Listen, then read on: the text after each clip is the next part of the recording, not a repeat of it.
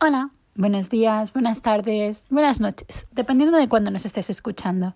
Y bienvenido a un nuevo episodio del podcast de Ultimate Paddock Pass, donde encontrarás resúmenes de carreras, toda la información necesaria de la Fórmula 1, la Fórmula 2, la Fórmula 3 y la Fórmula E, así como todos los cotilleos que nos lleguen desde el paddock y las fábricas y aquellas noticias y comentarios deportivos que nos resulten muy interesantes.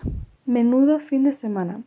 Ya sabíamos que iba a ser caótico cuando los libres unos del viernes se acaban con nubes negras en el frente que se convierten en lluvia al final de la Q1. Y eso nos dejaba con la primera sonrisa del fin de semana.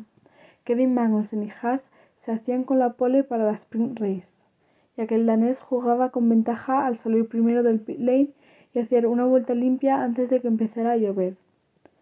Y por qué no, también decir que la bandera roja de Russell en la grada le ayudaba mucho a conservarla. Pero el hazme de la situación era Ferrari. Sí, otra vez. Sacaron a Charles con neumáticos intermedios cuando aún no era necesario y el pobre no pudo hacer ni una vuelta buena en la Q3. Pero pasamos al sábado porque telita. Los libres 2 eran un caos y no se entendía nada de los resultados. Además que Logan Sargent se hacía con el Williams de Alex Albon, cosa que no sería buena para el tailandés durante lo que se venía después. A las ocho y media hora central europea se apagaban los semáforos de la sprint race a 24 vueltas y solo se puede resumir con una palabra, caos. Pero como siempre vamos a explicaros qué pasó en la primera de las dos carreras del fin de semana. Magnussen mantuvo su ventaja desde la pole position en la carrera de sprint en la primera curva, por delante de Verstappen, que salió con los neumáticos medios a diferencia de la mayoría que lo hizo con los blandos, y Russell. Lando Norris, con su McLaren, mantuvo a raya al Ferrari Carlos Sainz en la cuarta posición, ya que los Alpine de Esteban Ocon y Fernando Alonso se tocaron en la descida do lago y luego volvieron a tocarse en la recta de meta. Tras la carrera, ambos tuvieron que declarar ante los comisarios y finalmente Alonso fue sancionado con 5 segundos y dos puntos en la licencia. Magnussen lideró la primera vuelta mientras que Russell atacaba a Verstappen por la segunda posición. Sainz adelantó a Norris por la cuarta plaza al comienzo del segundo giro, mientras que Alonso caía a la décima posición y entraba en boxes para sustituir su alerón delantero roto. Verstappen le quitó el liderato a Magnussen al comienzo de la tercera vuelta en la S de Senna, mientras que Lewis Hamilton bajaba a Ocon a la sexta posición. Russell y Sainz pasaron a Magnussen en la vuelta 4, mientras que Hamilton adelantó a Norris y Magnussen en los giros posteriores. Russell mantenía a Verstappen dentro de la zona de RS, con Sainz también muy cerca. Por detrás de Hamilton, Magnussen perdió otro puesto a favor de Sergio Pérez y su Red Bull. Russell estuvo a punto de tomar el liderato cuando se puso en paralelo por el exterior en la curva 1 y después en la 4 con el beneficio del DRS. Lo repitieron en la vuelta 13 con Verstappen aguantando en la cuesta arriba de la curva Ferradura. Russell le arrebató el liderato a falta de 10 giros para el final pasando finalmente con el DRS antes de la eh, frenada de Dastida do Lago. Mientras Russell se alejaba para ganar, su compañero de equipo, Lewis Hamilton, se enganchaba a la parte trasera de Sainz, que se acercaba a Verstappen. Sainz pasó a Verstappen en la S de Sena en la vuelta 19, tocándose con el Red Bull en la curva 2 y dañando su alerón delantero. Hamilton también adelantó a Verstappen para terminar tercero y estaba justo en la estela de Sainz al cruzar la línea de meta. Pérez preguntó si Verstappen se apartaría para darle los puntos extra, pero fue en vano. Leclerc terminó sexto, por delante de Norris y Magnussen. Además de los Alpine, los Aston Martin también tuvieron polémica. Cuando Lance Stroll sacó a Sebastian Vettel del circuito en la salida de la S de Sena, por lo que recibió una sanción. Vettel terminó noveno, por delante del piloto de Alfa Tauri Pierre Gasly, y tras investigar la FIA de Hamilton en la parrilla y una conducción innecesariamente lenta de Gasly, no hubo más sanciones que la mencionada de Alonso. Por su parte, Sainz tenía una penalización de cinco puestos por un cambio en la unidad de potencia. Qué raro que la investigación donde Hamilton estaba metido acabó siendo problema de la organización, ¿verdad? Es que siempre acaban pillando los mismos en este deporte, o eso parece con la FIA. Y es que el sábado era el aperitivo del domingo, porque a diferencia del aburrimiento de México, Interlagos fue la sede de la carrera más loca de la temporada, o eso creemos nosotras. Los semáforos se apagaban a las siete horas central europea y veíamos un carrerón por parte de Alonso y los Mercedes, y choques y mensajes de radio que no nos esperábamos. Pero nos vamos a dejar con la miel en los labios, así que dentro recap. Como siempre, empezamos con un pequeño resumen para aquellos que tengan prisa, y es que la carrera del Gran Premio de Brasil 2022 de Fórmula 1 estuvo llena de emoción desde la salida, puesto que varios monoplazas estaban fuera de su posición natural, mientras que otros querían subir a lo más alto del podio, como los Mercedes, que aún estaban en busca de su primer triunfo en la temporada 2022. Y así fue como George Russell lideró la remontada de los de las flechas de plata, para saborear las mieles del triunfo, después de un difícil año que comenzó sin ninguna esperanza. El británico consiguió sumar la primera victoria de su vida en un domingo inolvidable, con su compatriota acompañándolo en el segundo escalón del podio para un doblete de la escudería de Brackley. El último que consiguió descorchar el champán fue Carlos Sainz, que superó a los Red Bull y aprovechó todas las oportunidades que se presentaron para lograr el tercer puesto, por delante de un buen Charles Leclerc, que remontó tras un accidente en los primeros compases con Lando Norris.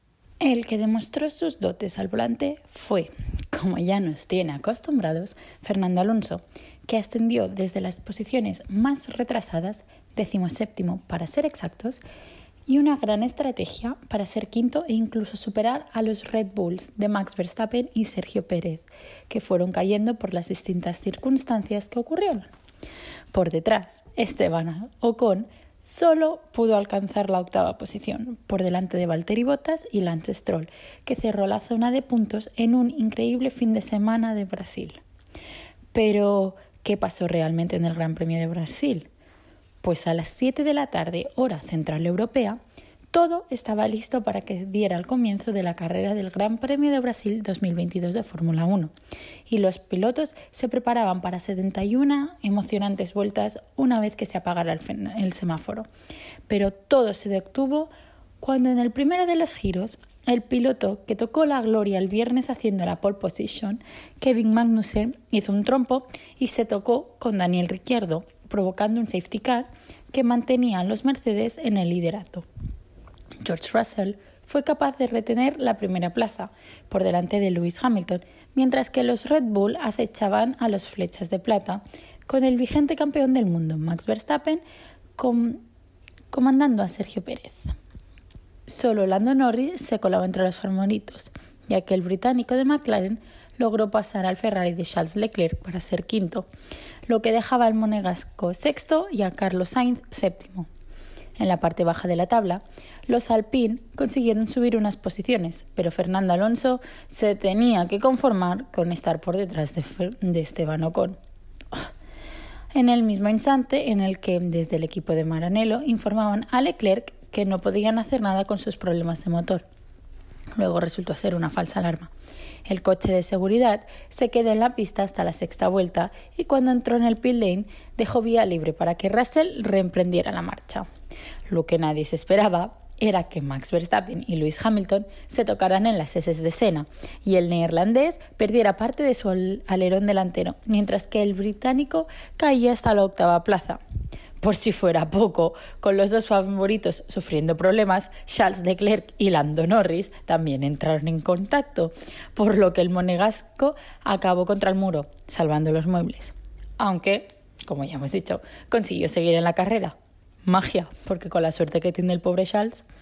Todo eso hizo que Russell se escapara con los blandos, aunque Pérez lo seguía de cerca con el mismo compuesto, mientras que Sainz pasaba a un nervioso Norris, por lo que el madrileño ahora tenía aire limpio para sacar partido con esos neumáticos medios en una estrategia alternativa con los de los líderes.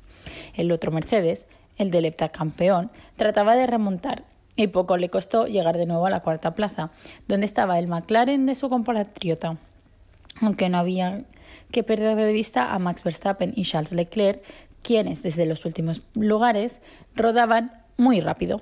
Tras las investigaciones de la FIA, los comisarios decidieron imponerle una sanción de cinco posiciones a Lando Norris debido a su incidente con Charles Leclerc, por lo que se sumarían a su primera parada en boxes cuando cambiaría de gomas. Lo mismo que al bicampeón del mundo de Red Bull por su toque con su rival de la pasada campaña, Lewis Hamilton.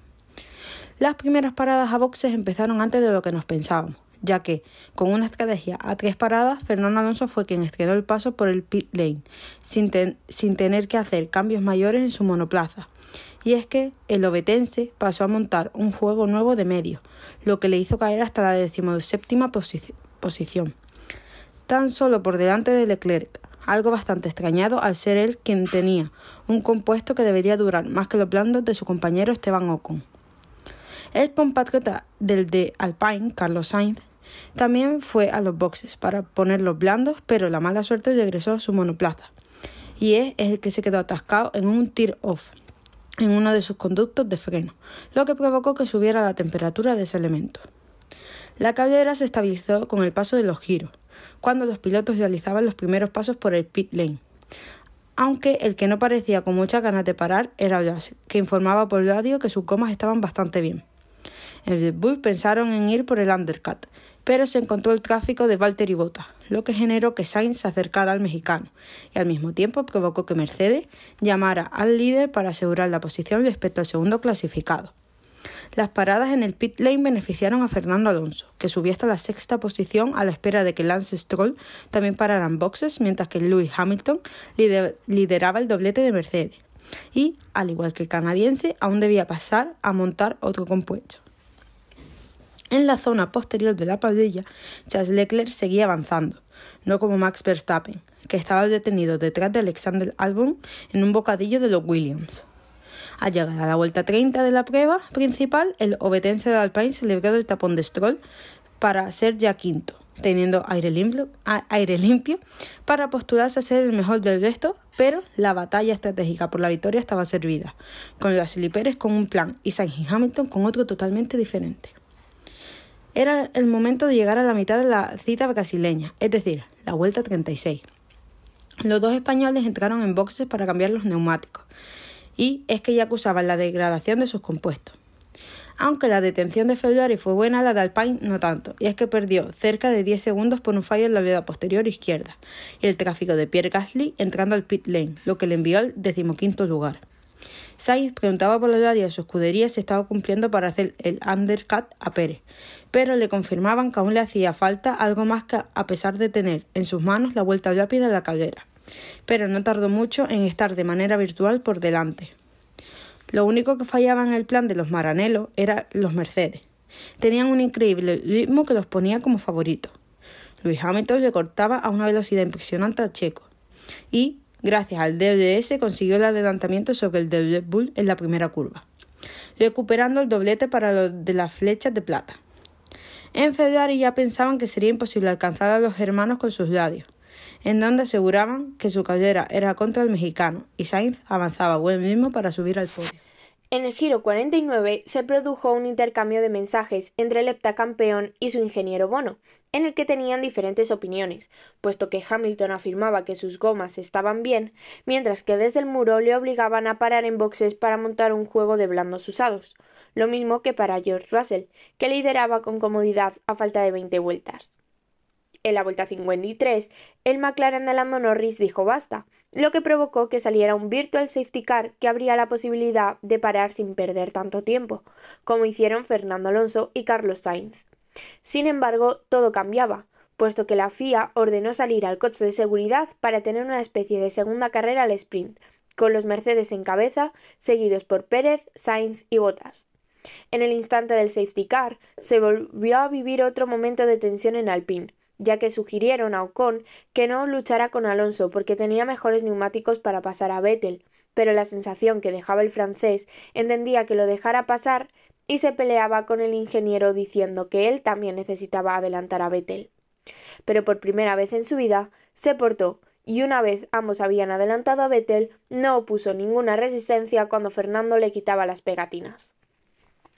En la reanudación, los Mercedes mantuvieron sus posiciones, pero los Ferraris atacaban a Pérez, mientras que Alonso conseguía el adelantamiento sobre el otro de los monoplazas de Enston. y no tardó mucho en superar a Bottas por el exterior de la sexta curva.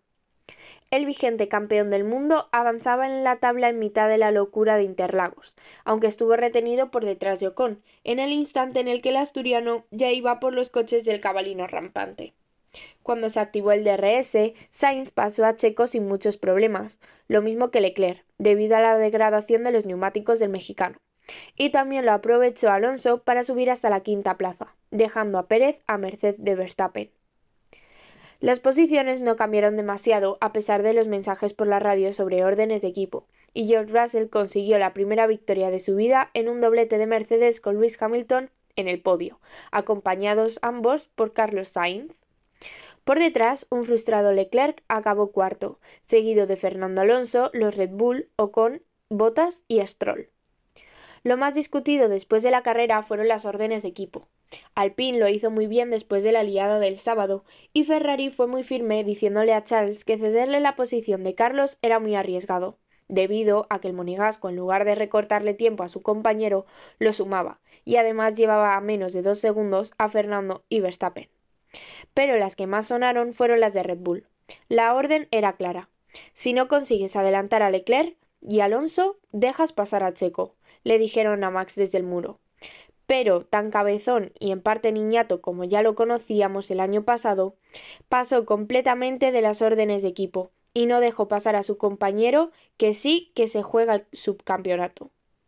Parece ser que el ministro de Defensa ahora se ha convertido en el ministro de Guerra, porque después de ayudar tanto a Max y siendo la primera vez que llega a pedir algo, debería de haber tenido Max la decencia de cederle la plaza. Este se ha ganado un enemigo muy gordo y es el pueblo mexicano. Y bueno, hasta aquí todo por hoy, porque si nos ponemos a hablar de todo el lío de Red Bull, igual nos sale un episodio de tres horas intentando entender por qué Max no puede ser un buen compañero de equipo en ciertas ocasiones.